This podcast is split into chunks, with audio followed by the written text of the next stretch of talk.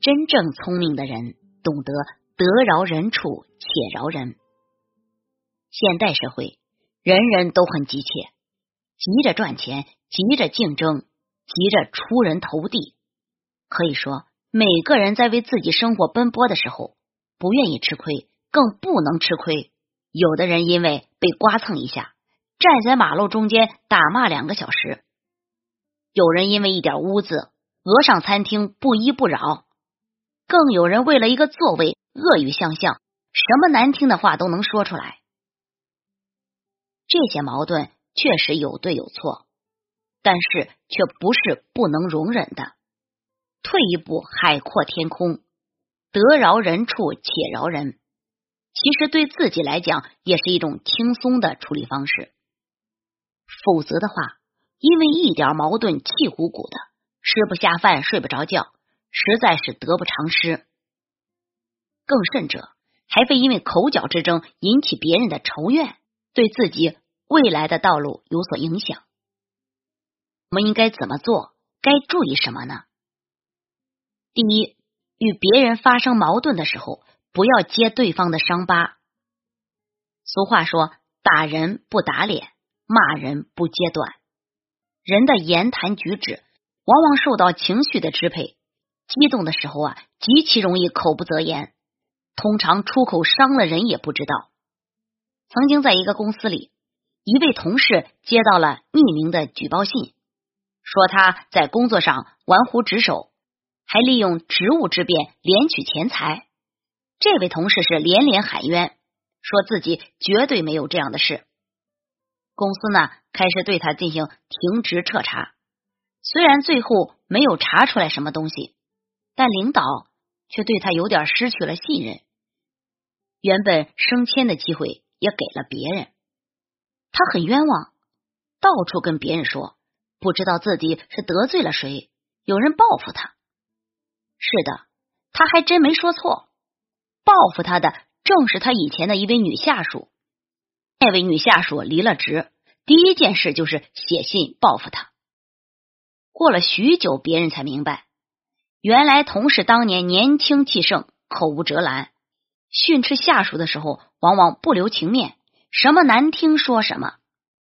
那时候正是这位女同事的家庭出现了矛盾，正在跟老公闹离婚呢。同事在指责他工作的同时，还拿着家庭的事情大做文章。你连你的家庭都顾不好，自然工作也做不好了。你老公跟你离婚也是应该的。像你这样的人就应该没人要，就是这样的一句话，被女下属记在心里。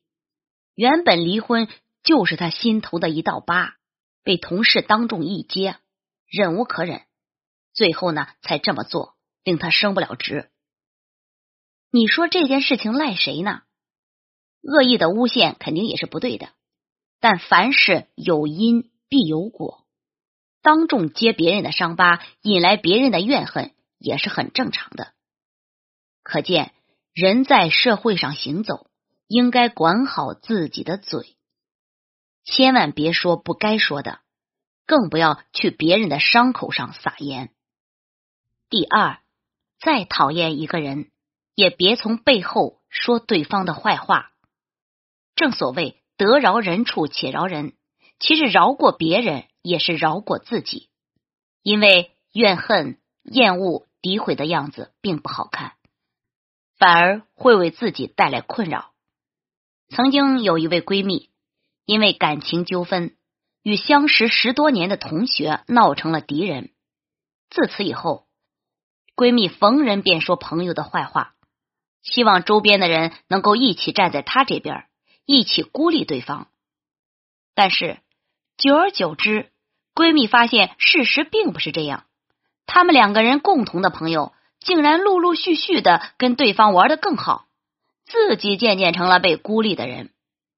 有人告诉了他答案：你经常在别人背后说人家的坏话，你们之间有矛盾是你们自己的事，跟别人无关。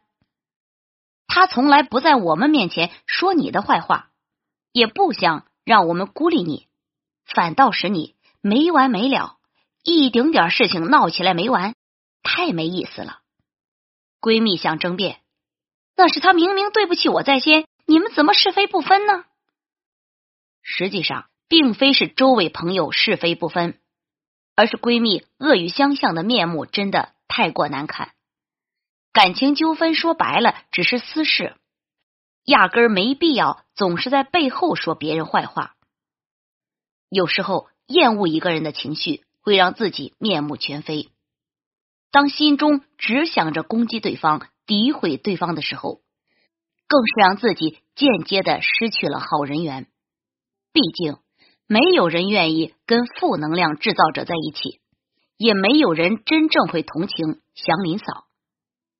第三，成为上位者，别急着踩低讨厌的人。网络小说中经常有这样的一句话来为主角逆风翻盘：“十年河东，十年河西，莫欺少年穷。”是的，人生变幻无常，说不定什么时候自己就成了上位者。曾经平视自己或者高于自己的人，逐渐不如自己。甚至还得巴结自己，但是今天我要说的是，人的志向要存高远，心性也要高远。当自己成为鸿鹄的时候，不要再与麻雀斤斤计较。上位的人别急于踩低讨厌的人，这也是一种胸怀，更是展现做人气量的好时候。能过去的坎儿就让他过去，总是往后看。心里不舒服的人还是自己。也许曾经对方对你很不客气，也伤害了你的自尊心。你也曾经千万次的想过要报复，要令对方生不如死。其实这都没必要。当你高于对方的时候，已经赢了，何必再要居高临下的去报复呢？那样只会毁了自己的贤名。要知道，“得饶人处且饶人”这句话从来不是针对别人，而是在劝诫每一个被怒火浇灌的可怜人。心宽则天地宽，心窄则寸步难行。走自己的路，无视那些魑魅魍魉，将一切困难变成上升的动力，而不是报复的利刃。也只有这样。才能活出真正的自我，才能看到真正广阔的世界。